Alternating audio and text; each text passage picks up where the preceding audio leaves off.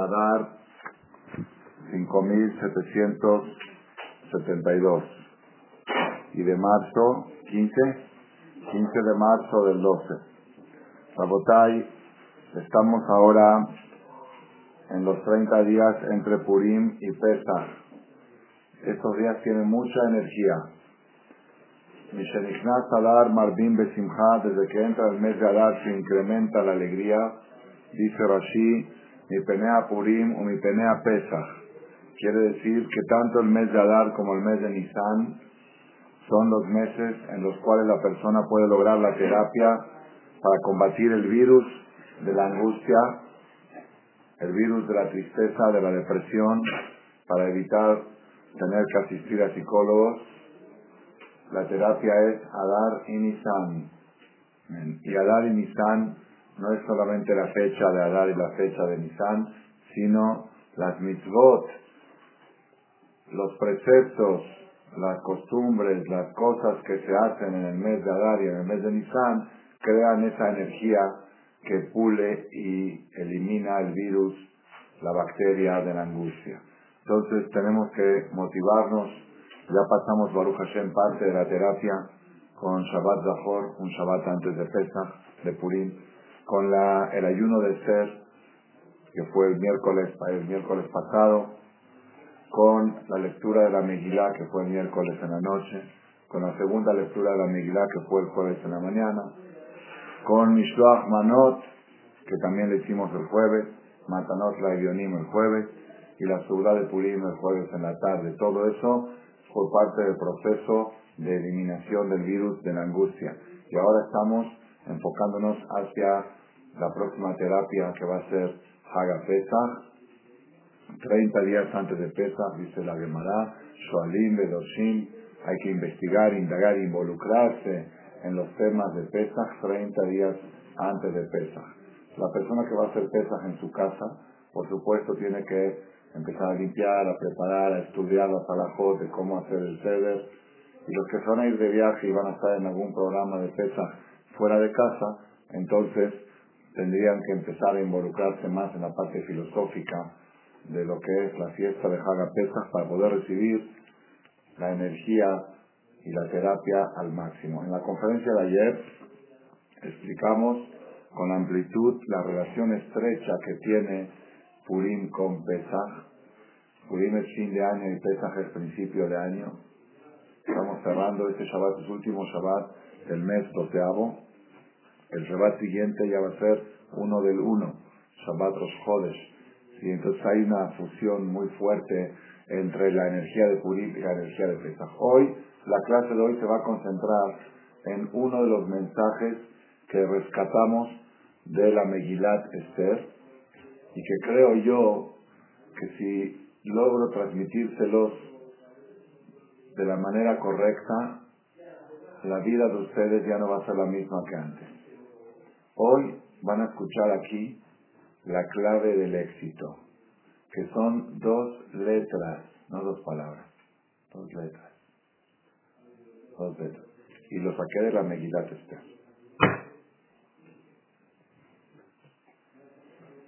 ¿Por qué se llamó Megilat Esther y no Megilat Mordejai? Y no Megilat Purim, porque Esther fue la promotora de la salvación. En los caminos naturales que se ven a Megilá, ¿quién fue la que salvó al pueblo judío? Esther. Estamos de acuerdo, por eso dice la Gemara, que las mujeres están obligadas a todas las mitzvot de Purim, igual que los hombres, a pesar que la regla dice que las, fiestas que tienen tiempo fijo, la mujer está exenta, la mujer está exenta de la azúcar, del shofar. Sin embargo, la mitzvah de Purim, la mujer está obligada, ¿por qué? porque la mujer fue promotora del milagro, fue la héroe. ¿Quién es la héroe de la historia de Purim? Esther. Si Mordejai era el tzadik, pero ¿quién fue el contacto con Hashverosh que hizo cambiar y dar vuelta a la tortilla y cambiar la sentencia de muerte segura a vida? ¿Quién fue? Esther. ¿Sí o no? Por eso se llama Megilat Esther. Entonces, Repetimos. La clave La figura clave del milagro de Purim fue Esther. Esther asesorada por Mordejai, porque ahí está que Esther no quería ir y Mordejai le dijo, cuidadito si no vas. Okay. Claro, Esther con, siguiendo las instrucciones de Mordejai. A no podemos tampoco quitar el mérito de Mordejai. Mordejai era el Jajam. Pero la parte técnica, ¿quién fue la que quiso cambiar el decreto de Amán? Esther. Esthercita. Megilat Esther. ¿Está bien? Y ahora viene la pregunta. ¿Y cuál fue la clave de Esther?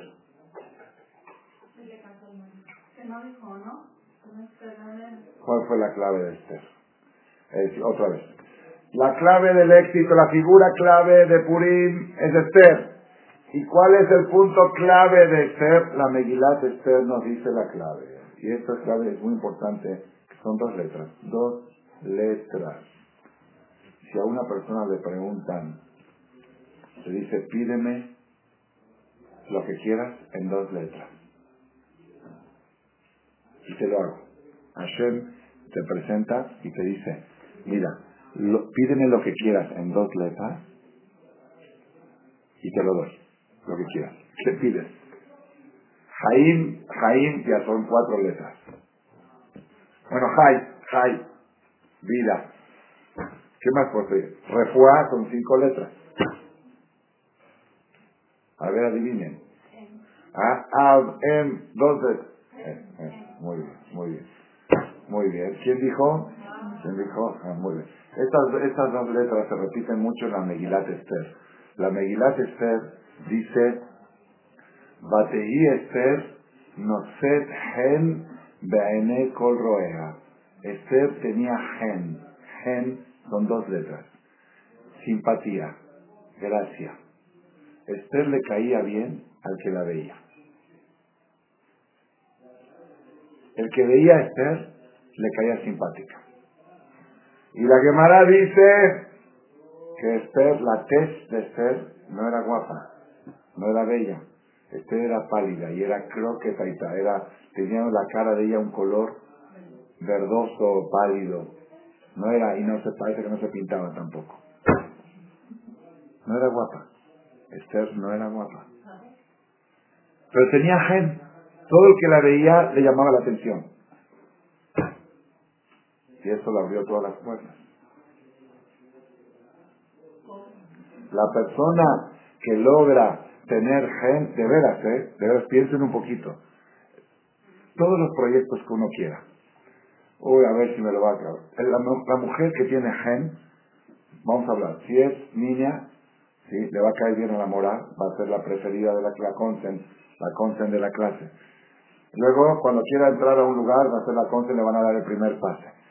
Luego cuando quiera, lo que quiera, cuando llegue un momento de casarse, va a escoger al mejor muchacho y si le va a caer bien a que ella quiere, si, si tiene agen, lo va, a traer. Luego cuando quiere ir a comprar un departamento, le va a caer bien al vendedor del departamento y le va a hacer un descuento.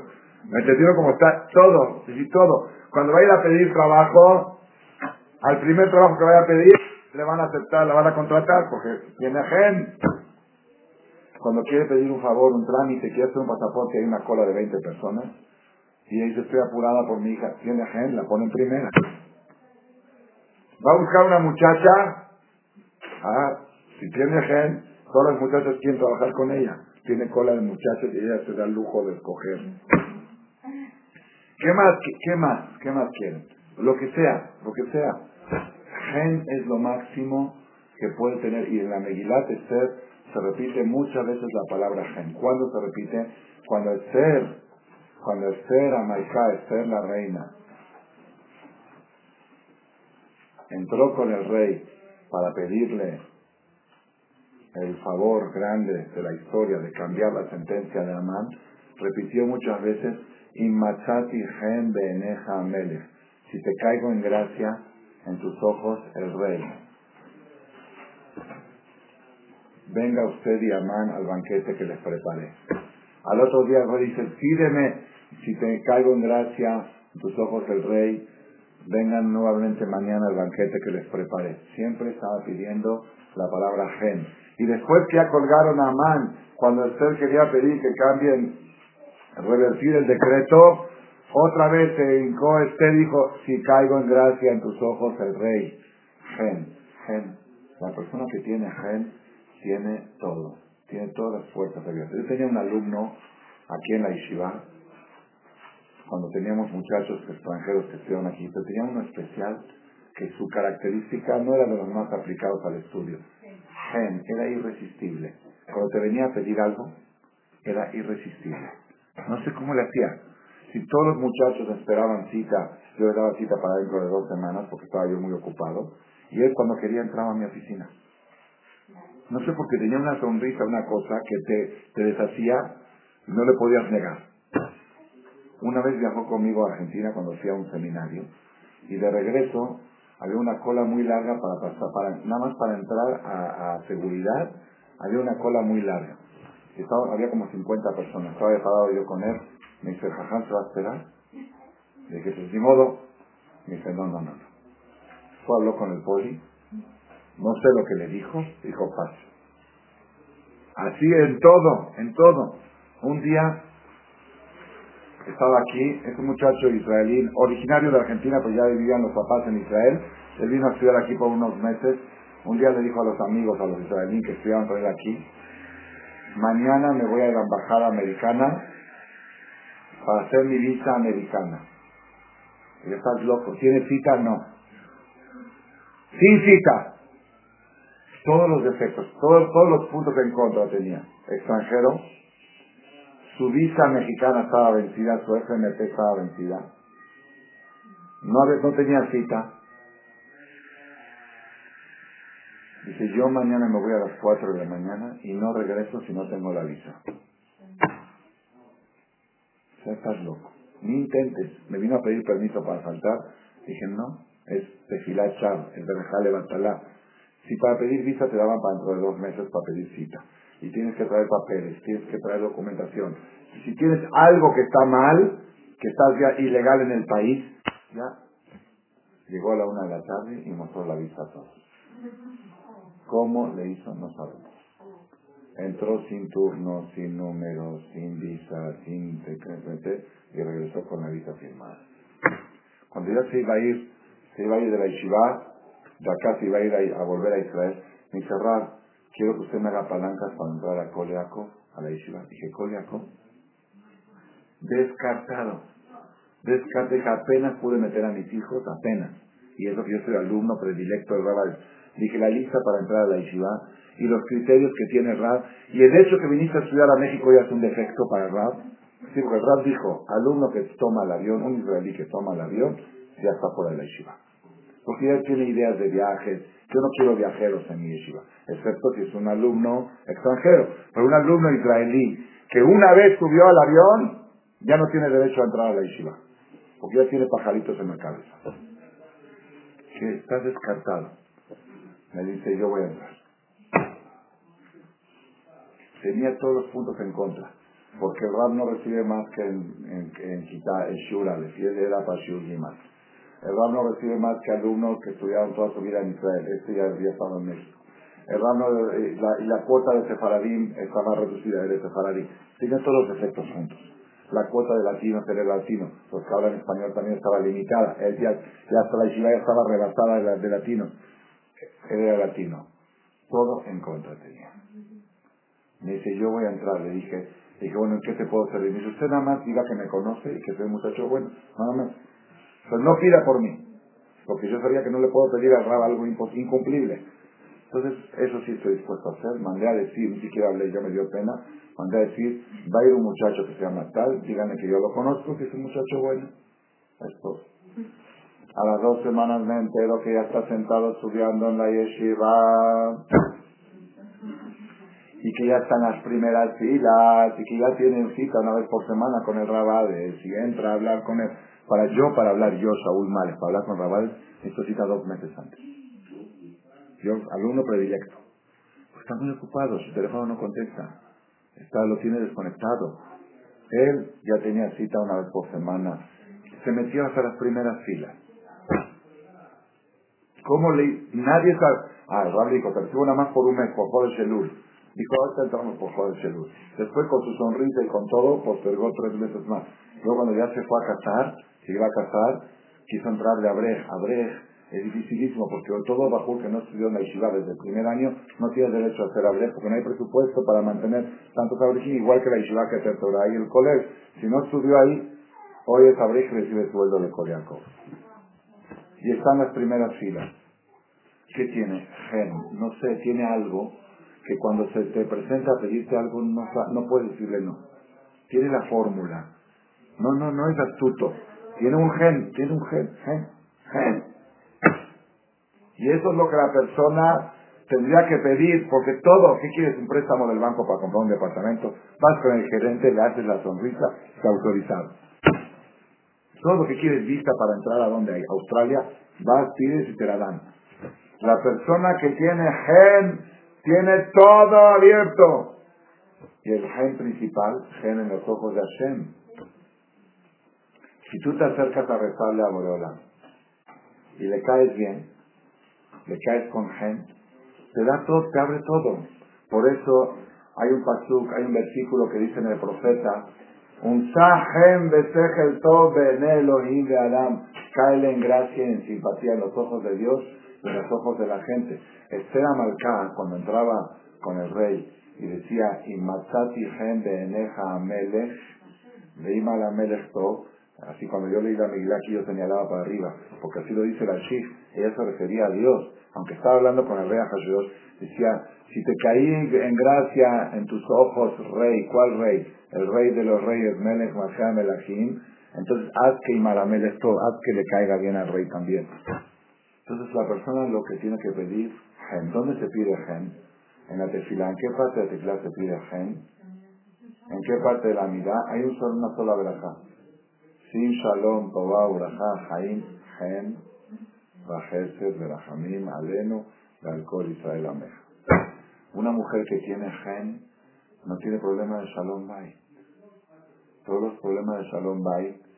Una mujer que tiene gen, cuando le tiene que pedir dinero a su marido, le da más de lo que le pide. Todos los problemas de shalom bay es cuando la mujer empieza a caer gorda a su marido. Y pasa.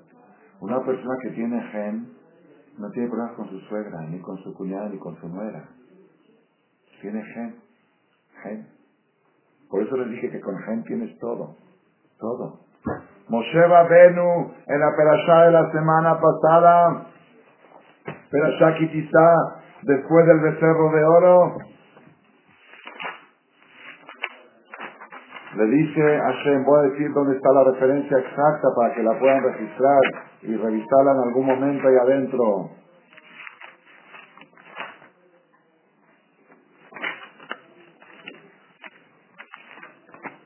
Vayomer Hashem el Moshe. Estoy leyendo Éxodo 33, versículo 17. Shemot la Medima Pasuk Yudzain. Le dijo Hashem a Moshe, Gamet alabar de Hashem Dibarta este, también esto que me has pedido, te lo voy a cumplir. ¿Por qué? Porque me caíste en gracia en mis ojos. Entonces Moshe dijo, ya que le caí en gracia, voy a pedir más. Y empezó a pedir. Dijo, quiero verte. Dijo, Arenina es que bodeja. Le dijo, ya, exageraste. Porque si me ves, te desapareces. Un ser humano que ve a Shem el cuerpo no puede resistir. Le dijo, Ani Abir Kol tu al paneja de Karatibás. Entonces ahí dijo Hashem, voy a pasar y me vas a ver nada más la parte de atrás. El kesher del tefilín son cosas de Kabbalah. Pero después, ahí dice en Éxodo, en Éxodo 33 también, Shemot Lamet Gimal, Pasuk Yud Gimal, Pasuk Yud Gimal, acuérdense, Pasuk Yud Gimal, de Ata, Ahora van a ver por qué dice, acuérdense, Pasuk 13. Éxodo 33, Pasuk 13. De Ata le dice Moshe a Dios, Imna matzati beeneja, si es que te caigo bien en tus ojos, o bien inal de la jeja, enséñame tus caminos. ¿Cuáles son tus caminos? Los 13, por eso es el Pasuk 13 le dije. Enséñame tus caminos. ¿Para qué? ¿Por qué quiero saber tus caminos? Leman beeneja para que siempre pueda conservar el gen en tus ojos. Dime cuál es la clave del gen. Moshe pidió la receta del gen. Una pregunta, una persona Y ¿cómo Hashem. demuestra que tiene gen? En sus ojos, en, en su habla, ¿cómo? Nadie sabe. No sé. Gen es una cosa indescriptible. Gen. Puede ser gente que tiene el ojo chueco y la boca chueca y tiene gen. Pero. Tiene gen. Gen, no, no me hace con No, no. no sé. Yo entiendo de la Torah que hay fórmulas para obtener gen. Hay fórmulas para obtener gen. Moshe la pidió. Dijo, enséñamela. Conocí un señor acá en México, también tenía tanto gen, ¿sí? que podía subir a una persona al avión sin boleto. En los tiempos que no existía el boleto electrónico, eran boletos impresos, él llegaba al aeropuerto, decía, quiero viajar, ¿cómo me acuerdo? Porque estaba viajando yo a Buenos Aires para una, una conferencia, y en ese mismo vuelo viajaba el Moel, el- mi tío Jajamo Shemale, que había venido a hacerle Brit Milá a su hijo de esa persona. Entonces lo lleva al aeropuerto, sin boleto de avión, y lo pone en primera clase, en el segundo piso del Jumbo. Y como iba yo también en ese vuelo, yo sí tenía boleto. Dice, pero ponlo al sobrino también ponlo en business, en primera clase. Viajé con mi tío al lado. Dije, pero ¿cómo la? Dice, no preguntes. Dije, ¿qué tú pagas el boleto después? Dice, no preguntes. Él entró con nosotros hasta el avión, nos sentó en el avión y se fue. Gen, cuando hay gen se abren todas las puertas.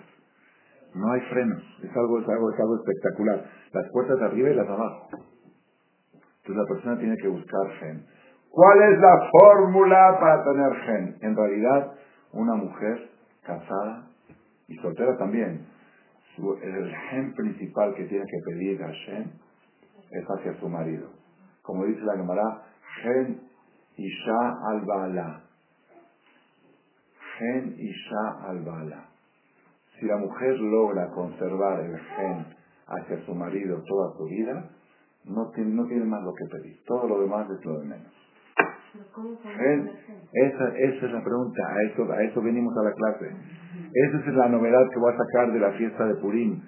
¿Dónde sacó el gen Esther? ¿Qué fórmula tenía Esther para obtener gen? Ustedes hoy van a escuchar algo que poca gente en el mundo lo sabe. Y por eso les dije, son privilegiadas ustedes, y si se graba bien, porque no siempre se graba bien, ayer no se grabó bien la conferencia, va a ser privilegio de 14.700 usuarios que están registrados en la página de Shentov, www.shentov.org. Tenemos 14.700 usuarios con sus correos electrónicos que le mandamos la conferencia, le decimos nueva conferencia de Ramales. Pero eh, si se grabó bien va a ser privilegio de todos. Y si no es privilegio de este público que está aquí presente. Hoy ustedes van a escuchar la clave del éxito y, y también van a escuchar la clave del fracaso. ¿Por qué tanta gente fracasa? ¿Por qué antes mi marido me quería más y ahora menos? ¿Por qué antes me llevaba mejor con la sociedad y ahora menos? Todo van a encontrarlo hoy con esta clave, clave secreta. Entonces, dos letras. Gen. La pregunta es, la fórmula para obtener gen, ¿cuál es? ¿Dónde está? Está en la Megilat Esther. Escondida. No la he visto en ningún libro. La he descubierto en la Megilat Esther. Quizá en algún libro voy a buscar, ahora que hay tantos libros en internet, voy a poner a ver si aparece que algún jajam lo haya escrito antes que mí, voy a bailar cuando lo vea. Pero mientras tanto, es producción de Marcela, con derechos reservados. Que este Hidush. Y permitida su producción y su divulgación sin costo. La Megilat Esther nos dice la clave, la clave, la clave de ser, la clave de ser, la clave de ser. Cuando, ¿saben dónde está la clave? Cuando fue el concurso de belleza. El primer concurso de belleza bíblico. Así sabes que el concurso de belleza, eso de Miss Universo, de Miss México, eso está en la, está en la Torah o no está en la Torah. ¿Dónde fue el primer concurso de belleza? ¿Dónde? Cuando, cuando habían matado a la esposa del rey Abasti y el rey se entristeció porque la extrañaba mucho. Entonces vino Memujan, Amán, se cavó su fosa con esto. Antes de que Hashem, ¿sí?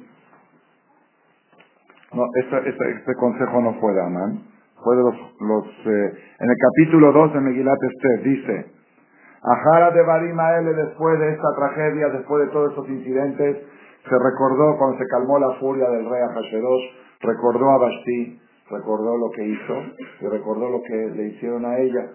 Entonces estaba triste. Bayomeruna, Area Melech, dijeron los muchachos del rey, los consejeros del rey, Yevakshula Melech, vamos a hacer un concurso, Neharot Betulot, de muchachas jóvenes, solteras, vírgenes, Tobot Mar'e, guapas. Beafkera Melech Pekidim Behol Medinot Malchutov. Y va a haber concurso de belleza en todos los estados del reinado. 127 estados. Ahasverosh era de los cinco reyes que reinaron en todo el mundo, gobernaban el mundo entero.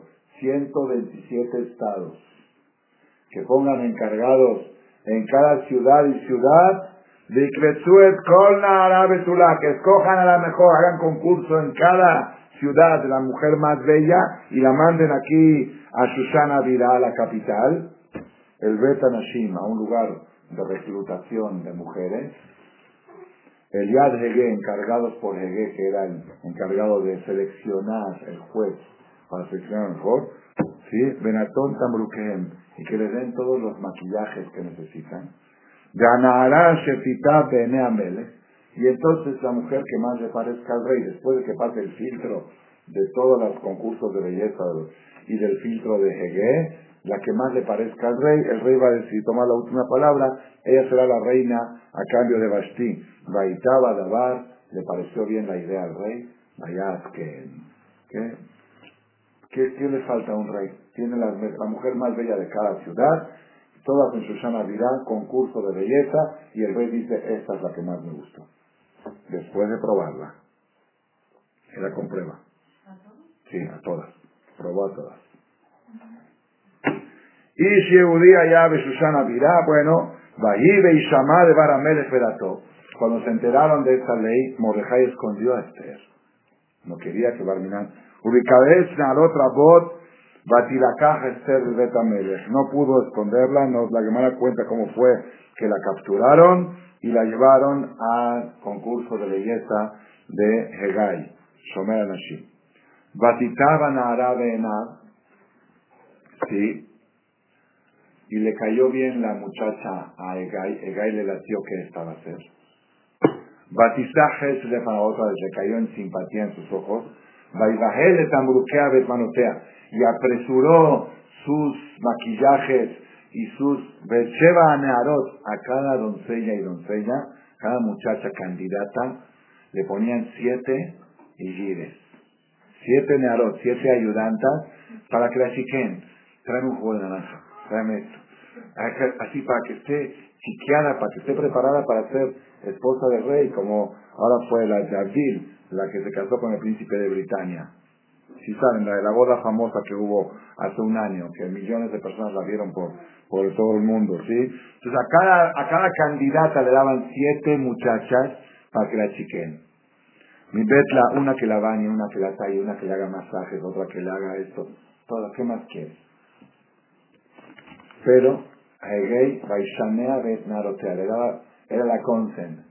La consen de Hegai, la consentida, era este Vaishanea de Tobe Tanashim. Esther nunca decía a qué pueblo pertenece, Mordejai lo ordenó.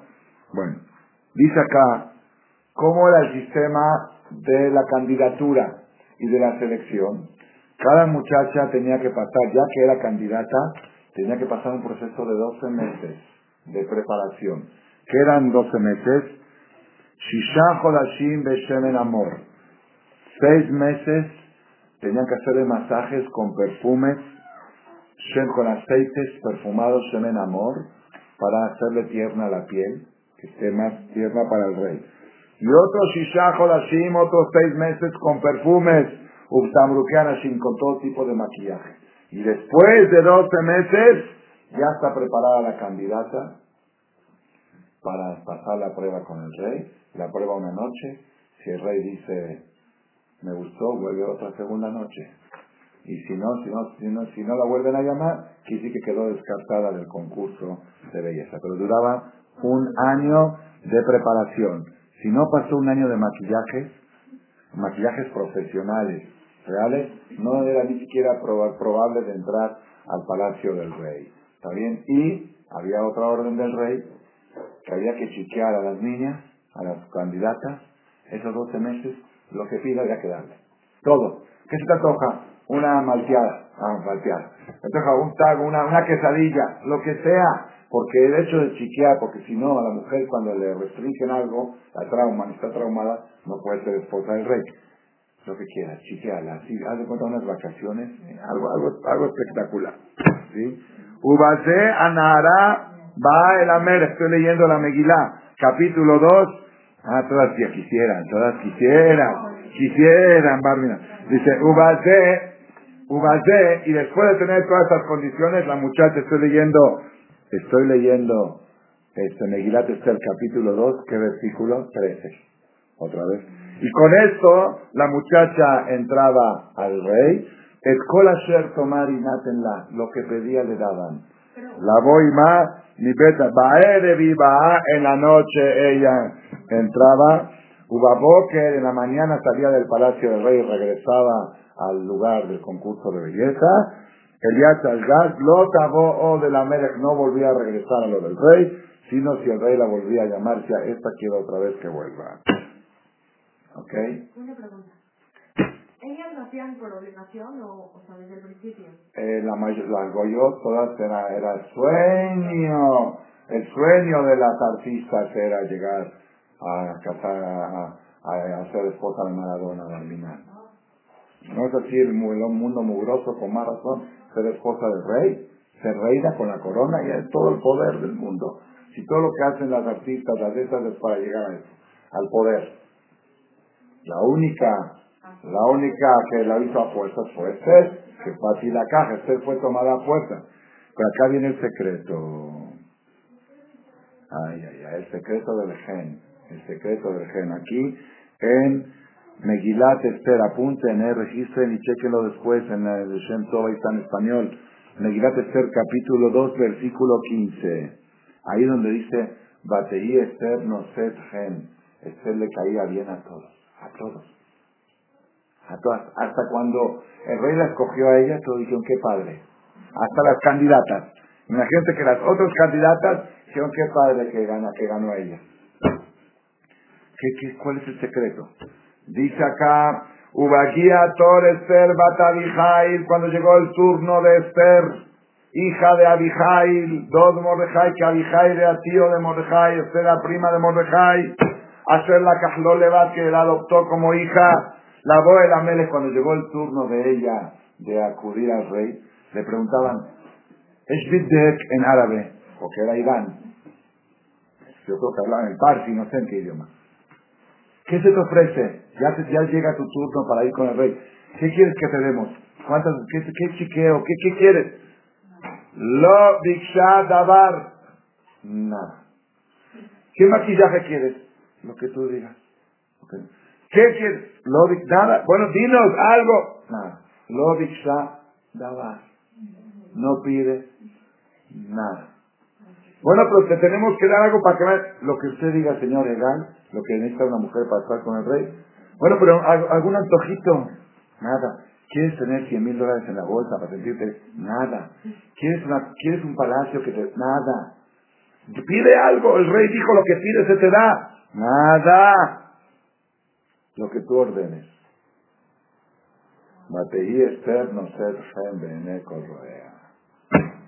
Una mujer que no pide nada es la fórmula del gen. No nada más mujer, hombres también. La fórmula del gen es el que no tiene exigencias, el que no reclama, el que no dice, no es justo, me toca, tienes que llegar temprano, tienes que darme esto, tienes que esto, tienes que darme, tienes. Ahí está. Eh, cada vez que la persona exige, pide y reclama, aunque tenga razón, se le va quitando una capa de gen. Y desde chiquitos, los niños. Los niños tienen mucho gen de chiquitos. El niño, ¿quién más gen que un niño? ¿Ah? ¿Y cómo se le va quitando? Mamá dame un dulce, mamá dame coca, mamá dame, mamá dame, mamá dame, porque no Cada vez se le va eliminando una capa de gen, cumple bar ya tiene menos gen, y cuando llega a la boda ya casi el gen está acabado. Lo van destrozando el gen con la mano a la persona. ¿Por qué? Por hacerse exigente, por demandar, por pedir. Clave, la clave, la clave. Lo dikshadavar. Llegar a un nivel que el marido le diga las cosas, pídeme. ¿No? Lo que tú quieras darme, dame. Dime algo, no quieres que te... No, a, a veces el hombre se molesta un poco. ¿Sí? bueno, que más vale pecar por eso que pecar por lo contrario. Bueno, dime qué quieres, te compro una joya, lo que tú quieras, que tú digas. Gen, gen, el secreto del gen. Qué espectacular, qué espectacular, qué espectacular. Y eso es lo que Moshe le preguntó a Shem. Le dijo Moshe a Shem, ¿Cuál es la clave para tener gen, para caerte bien en tus ojos?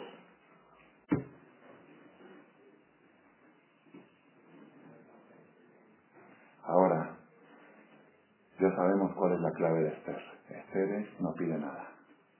Lo Shalabat. Y le, dicen, dinos que el rey dijo que lo que quiera. Lo Lo que es necesario para vivir lo que usted entiende que me tiene que dar, lo Shalabat. Ay, ay, ay, ay, ay, eso yo ya lo sabía hace mucho, pero este año me salió una novedad, una novedad. Ahora está escrito, está escrito, también en Dios, ¿eh? No pidas nada. Ah, pues ¿cuánto estoy todo el pidiendo? Entonces, ¿cómo, cómo? No, no, no, no. Ahora viene, ahora viene la bomba, ahora viene la bomba.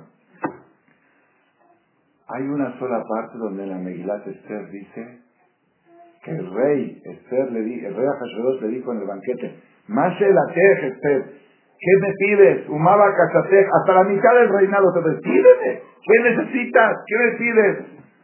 Una sola vez dijo Esther, Shelati Ubakashati. Una sola cosa te pido. Tinaten li nafshi elati ve'ami bebakashati. Nada más pido por mi pueblo. Para mí nada. Pero mi pueblo está sentenciado a morir y es lo único que te pido. Que salves a mi pueblo. Eso no quita el gen. Cuando uno pide para otros, no quita el gen. Cuando uno pide para uno, es lo que quita el gen. Entonces, eh, entonces por eso todos los rezos que rezamos es en plural. Refael no Hashem en la fe. Cúranos, Dios. ¿De quién hablo cúranos? De fulano de Mengano y si me involucras a mí también, entro yo también en el paquete. Me te quiero como estar por otros. Refaeno. Y cuando uno tiene un problema, que le diga un jajam, pida por mí. Yo, yo a Dios, yo pido por el pueblo. Yo soy una persona que no sé pedir por, para mí. Cuando pido, pido para otros. Eso le da gen. Eso es. Analicen ustedes y van a ver que las personas que tienen gen son las personas que no son egoístas que todo el tiempo están pensando en el otro. ¿Cómo puedo hacer algo por el otro? Y ese es el secreto que Hashem le dijo a Moshe. Cuando Moshe le preguntó, dime el secreto de Gen, le dijo Hashem, el Rahum, Behanun, El Japain, Bemen, no sé La Gemara dice, ¿cuál es el secreto del Gen? Copiar a Hashem. Si tú quieres ser Gen, tener Gen, ¿sabes qué es lo que te da Gen? Ser un diosito en chiquito, ser un representante de Hashem en la tierra. ¿Qué hace Hashem todo el día? ¿Pide o da? Hashem pide algo. No necesita nada. También cuando Hashem te pide que hagas tal cosa, no te está pidiendo para él. Es como el doctor que te pide que tomes la medicina. El doctor que te pide que tomes la medicina está pidiendo algo. Cuando Hashem te exige que hagas mitzvot, es porque te dice esto es para tu bien y tienes que hacerlo. Pero no porque Él necesita algo. Entonces, si tú quieres tener gen, ¿sabes cuál es la clave del gen? Ser un diosito en chiquito. ¿Qué hace Hashem todo el tiempo? Da, y da y da y no recibe nada, no pide nada, no exige nada. Cuando exige algo es para tu bien nada. Tú tienes que ser un Hashem. Lo no pide nada. El secreto que Hashem le enseñó a Moshe Rabenu en el Ar Sinai cuando le dijo, quiero saber cuál es la clave para caerte bien en tus ojos, para que cuando hay algún decreto malo, como había en el becerro de oro, poder revertirlo. ¿Cómo Moshe revirtió? ¿Ustedes saben cómo Moshe revirtió el decreto? ¿Cómo? ¿Cómo pidió? Ah, ¿Se acuerdan cómo pidió? Dijo, o los perdonas o borran a mí de la Torah. Así dijo. ¿Tú qué dices? ¿Que vas a matarlos a ellos y me vas a salvar a mí? Vamos a hacer al revés. Mátame a mí y sálvalos a ellos. Ahí fue cuando Hashem revirtió. Cuando una persona llega al nivel que su yo ya no existe, no pido nada, no exijo nada, no reclamo nada. Nosotros, lamentablemente, hablo de mí, no hablo de ustedes, vivimos reclamando, vivimos exigiendo. Llego a la mesa de Shabbat y siempre falta algo. Trae esto, trae hielos, trae el otro. Un Shabbat dije, este Shabbat quiero hacer un Shabbat de gen, quiero caerle bien a Boreola. Y no voy a pedir nada. Aunque falte, no voy a pedir nada. Y me senté en la mesa y faltaban muchas cosas. Siempre falta algo, siempre. Así es, lamentablemente. O porque la mujer se lo olvida porque el hombre es muy exigente. ¿Y dónde está el aceite de olivo? ¿Y dónde está el condimento? ¿Y dónde está el comino? ¿Y dónde está esto? Dije, nada, nada, nada. Baruch Hashem, hay pan para Mosí, hay vino para Kiddush. No a abrir la boca. Nada no voy a pedir. es difícil, es aguantarte. Porque si te gusta tomar el vino con hielo y no hay hielo en la mesa, ¿quieres pedir que traigan el hielo? no pide. Es difícil, es una terapia muy difícil. Yo la vi en los ojos yo lo vi en casa de mi maestro. Mi maestro viuda de Shelita es un rey. Es un rey en su casa, es un rey. No, no sé cómo logró hacer tan rey. Su esposa es Iris y es una mujer de carácter duro. Y él es un melech. Me dijo una vez. Jamás dije falta un tenedor en la mesa. Me paré y lo traje. ¿Saben qué difícil es para un hombre eso? Y si mi esposa me dice no te pares, ya no me paro. Pero que yo le diga ahí a traerme un tenedor, ¿quién soy yo? Cuando me lo dijo no lo podía creer, pero un Shabbat estuve invitado en su casa, cuando todavía Rab tenía hijos chiquitos, su hija de tres años, a la hora del kiddush, tiró el vino, tiró el, vasito, la copita de vino que le dieron a la niña, se le cayó. Yo lo vi con mis ojos. El Rab fue a la cocina, con su ropa de rábito.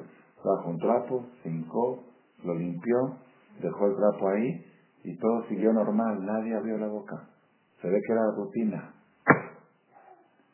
Cuando una persona se acostumbra, eso es para la parte de los hombres, pero esta clase es para mujeres. No vayan ahorita a contar a su marido esto porque no entendieron la conferencia.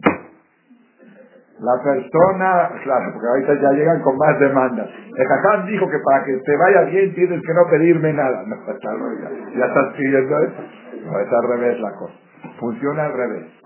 Pon, haz que haga una prueba a la persona 30 días. 30 días. De veras les digo, como suegro, como suegra, como nuera, en todos aspectos. Es que mis hijos, tengo que ver a mis nietos, ¿cómo no me los trae? Mi nuera no me los trae. Mi nuera, eh. Cuanto menos pidas, más te van a perseguir. Está comprobado, está comprobado, está documentado. Una más tener un poquito de paciencia. No esperes resultados inmediatos. Ni los exactamente como dice ella, ni los esperes los resultados. Pero yo les digo, la clave del éxito es una suegra que no pide nada. Una nuera que no pide nada. Que no reclama, que no exige. Es justo, el, año pasado mi yerno no estuvo, mi nueva hija no estuvo conmigo la noche del ceder. ¿Por qué? Porque estaban acá, en Manzanillo. Y este año porque le toca con la suegra. Y nada. No pidas nada. Si quieres tener gen, lo Shadaban. ¿Ah? ¿Qué qué? No es pedir. Es como le dije antes. Es como Hashem te pide que te pongas el tefilín. Ah, Hashem pide. No pide. Te está educando. Eso es otra cosa. Que se tome su medicina. Eso no es pedir. Eso es una disciplina. Es una disciplina, es educación. Pero también, tienes razón, está aclarando bien. Si lo pides para ti, que te ayude a ti, que te ayude a ti, ya estás pidiendo. Pero si le dices, tienes que aprender a acomodar las cosas y a ser disciplinado, a ser limpio, lo estás educando a él. Es un punto muy importante, incluso, incluso nunca la mamá o el papá deben de educar a sus hijos a Kibuda Baem. Entonces, ¿cómo los educas? Así lo leí en un libro, en un Sefer. Cuando el niño está fallándole al papá, la mamá tiene que intervenir. Y cuando el niño está fallando a la mamá, el papá tiene que intervenir. El papá le tiene que decir al hijo, es kibud en, tienes que respetar a tu mamá. Y la mamá le tiene que decir al hijo, tienes que respetar a tu papá. Pero decirle, me tienes que respetar, porque la Torah dice que me tienes que respetar. Aunque es verdad, se pierde, se pierde, se pierde, se pierde la fuerza. Se pierde. Lo shalabar, botay, lo shalabar, aunque tengas derecho a exigir. Aunque es cierto que tu hijo tiene que estar un año sí, un año no, en tu mesa de Lela Ceder. Así es lo correcto. La verdad que lo correcto es así. Jamás yo conocí la gente que tuvo éxito con sus hijos, nietos y, y nueras, sí, Sheikhiu, todos, mi mamá Shefijé, jamás nos dijo vengan a pasar Shabbat a la casa, jamás. Jamás dijo por qué no viniste, jamás por qué no me hablaste. Aplodis Y ahí tienen las nueras más que hijas. Las nueras de mi mamá le hablan por teléfono a Argentina para pedirle consejos, teniendo a su mamá aquí al lado. Se aconsejan más con la suegra que con su mamá. ¿Cómo lo lograste? Le preguntamos. Lovic Shalabar. Nunca pidió, nunca reclamó.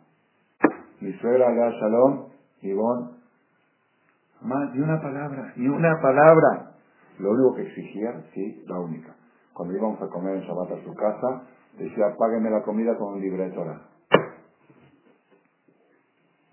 Ese es el Decía, y en forma de chiste un poco decía, no me pagaron la comida hoy, libreto Es lo único. Y exigencia espiritual sí se vale. Sí se vale. En lo espiritual sí. Jajam, queremos otra clase de Torah, ahí sí. Jajam, ¿por qué la clase terminó tan temprano? Sí. Eso sí, eso sí se vale, se se vale, eso se vale. Queremos más clases de Torah en espiritualidad, porque espiritualidad no es egoísmo. Pero el material, lo la Oye, ¿qué carro quieres que te compre? Que tú quieras. ¿Qué, dónde, qué quieres, ¿A dónde quieres ir de vacaciones? A donde tú me lleves. ¿Qué ropa? Donde, lo, lo no pedir nada. A la larga, la persona empiezan a probar esta terapia a partir de hoy. Vamos voy a terminar con una cosa pequeña y con esto vamos a terminar. Ustedes saben que hay una persona en la Torah que la Torah dice que encontró gen en los ojos de Hashem. Noah. De Noah Gen bene Hashem. Noah encontró gracia en los ojos de Hashem y por eso se salvó. Porque en la sentencia merecía morir con todo. Pero como le cayó en gracia, la libró. Hay una historia de Noah que cuenta el Midrash, no es muy famosa Noah estaba en la teba, en el arca, con toda la selva. Y todos los animales, las aves y los pájaros, todos dependían de Noah. Noah tenía cuota de comida que le tenía que aguantar un año. No podía abrir la bodega y entre ni coma, aparte se iban a matar entre ellos los animales. Él le daba, a ver, ¿es tú que comes? Había un animal que comía de jujita, la avestruz, se daba de comer cristales es lo que come la avestruz. Había otro animal, cuenta el Midrash, que no, no sabía de qué se alimentaba. Le, daba pan y no quería. Le daba, un día vio que salió un gusano de una lechuga y ese animal se lo comió. Ah, entonces tú comes gusanos. Yo no sabía cuál era tu dieta. Cada uno era difícil.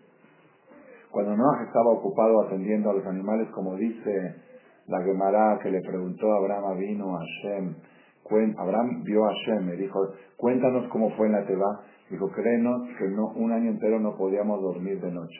Porque una, cada animal comía un horario diferente. Los raídos shenal eneno. Las 24 horas atendiendo la selva.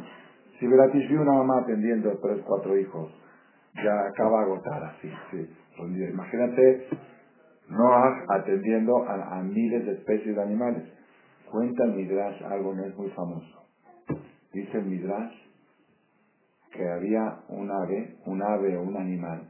Cuando Noah estaba dándole de comer a todos, todos le pedían, ¡ah! ¡ne! ¡ah! ¡ah! Y el león, una vez cuando Noah se lo olvidó, él lo mordió, el león, que se le atrasó un poquito la comida del león. Había un ave que no le pedía. No estaba ahí sentada, y todos, ¡ma! ¡ne! ¡na! Le dice Noah, oye, ¿y tú ¿Qué comes? ¿Tú no me pides? Dice, la verdad te vi tan ocupada que no te quise molestar. Te vi tan ocupado no te quise molestar. Le dijo Noah, tú no me quisiste molestar. Te bendigo que no pruebes el sabor de la muerte. Ese animal es un animal que no muere nunca. Hay un animal, un ave, que no muere. Ahí en Midrash trae cómo, cómo termina su periodo, pero no muere, ¿no? Dice el nombre, no recuerdo ahora el nombre, pero ¿por qué ese animal no prueba el sabor de la muerte? Porque no pidió nada, aunque le tiene que, tiene que comer. Entonces, ¿cómo? Pues no va a comer, le corresponde, pero le dije a mis hijos, cuando ves a tu mamá muy ocupada, y mami, tengo hambre. ¿Cómo son los niños? Justo cuando la ven más ocupada la mamá, mami, no he cenado, mami, no he desayunado. Y, que, y te aguantas y dices, mami, y cuando mamá te diga, oye hijo, ¿por qué no me pediste, no me dijiste? Es que te vi muy ocupada, no te quise molestar. Larga vida. Larga vida, no, hasta el ángel de la muerte lo saltea. Hasta encuentro simpatía en el ángel de la muerte. Este ave, por no querer molestar y exigir su derecho, bueno, Ahora yo les quiero preguntar nada más, última pregunta. ¿Y qué hace una mujer cuando veras le tienes que, le tiene que pedir algo al marido? Si dijimos que el secreto es no pedir, exactamente. Si, el secreto es no pedir y le tienes que pedir a tu marido el gasto, el Hassan dijo que si pides se te quita el gen yo no quiero que se me quite el gen. Y si no le pido me muero de hambre, entonces ¿qué hago? Un ejemplo, ¿sí? Algo.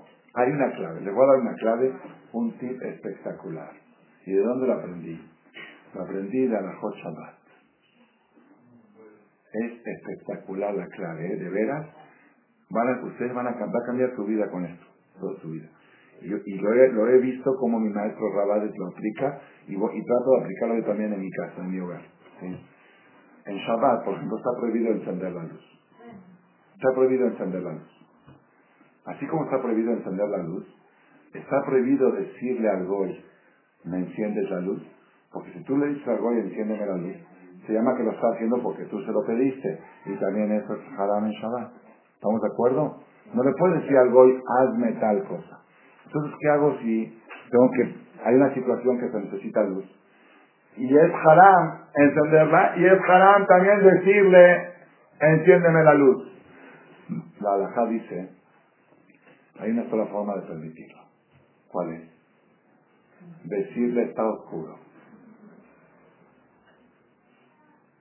Tú le dices a la muchacha está oscuro. Y si ella va y enciende la luz, se puede. ¿Por qué? Tú no le dijiste, tú no le pediste nada. Tú le comentaste el problema. Tú le comentaste la necesidad. Y ella tomó la decisión de resolverlo. se llama que ella lo encendió porque ella decidió resolver el problema. No porque tú, le pregunta, ¿le enciende la luz? Está oscuro, repite, eso es una tonta, una pizza, tiene que ser. Entonces, bueno, pero, pero quiero, quiero nada más explicar, quiero explicar nada más, quiero explicar nada más la profundidad del asunto. Escuchen bien dónde está el punto profundo. Cuando tú comentas la necesidad sin pedir la solución, no se llama que estás pidiendo. Se llama que estás, exactamente mañana se vence el recibo de luz. Y nada más. Si tu marido te dice, ok, toma el dinero para que lo vayas a pagar. Y si no entendió así, de otra forma tampoco lo va a entender. Entonces, ¿para qué se lo dices? ¿Me entendiste cómo está? Entonces, de repente, había un jaján que nunca le decía a su esposa, dame de comer. Decía, tengo hambre. Lucha tiene hambre. Pero, por, sí, eso es. Pero, ¿cuál es la idea? Escuchen cuál es la idea. Cuando tú le dices a alguien, hazme tal cosa, yo a veces le digo a mi esposa cuando me pide algo, digo, cuando me pide las cosas, dame, dame dos, dame oportunidad de decir no. A veces no te dan la oportunidad. Te dicen, me tienes que llevar, me tienes que llevar a Polanco, por ejemplo, ¿sí? Ya, ya no soy yo, ya me trataste como un igis, como un animal, ¿sí? Entonces, ¿qué dime? ¿Qué, entonces, ¿cuál es la fórmula? Dile, ay, hijo, no sé qué hacer, tengo que ir a Polanco. ¿Quién me llevaría?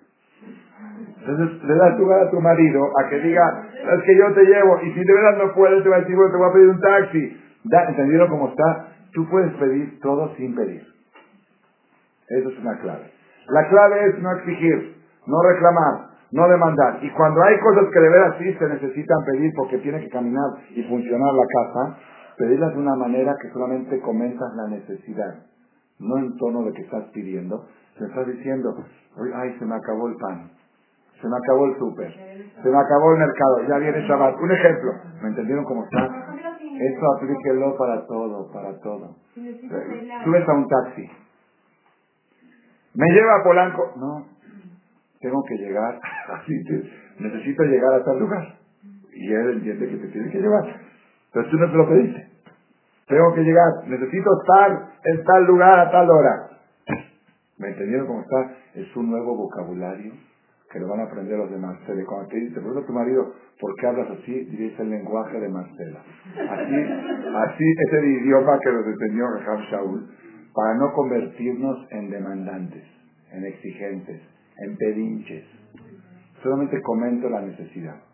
Si el otro lo va a hacer, si lo quiere hacer, lo va a hacer así.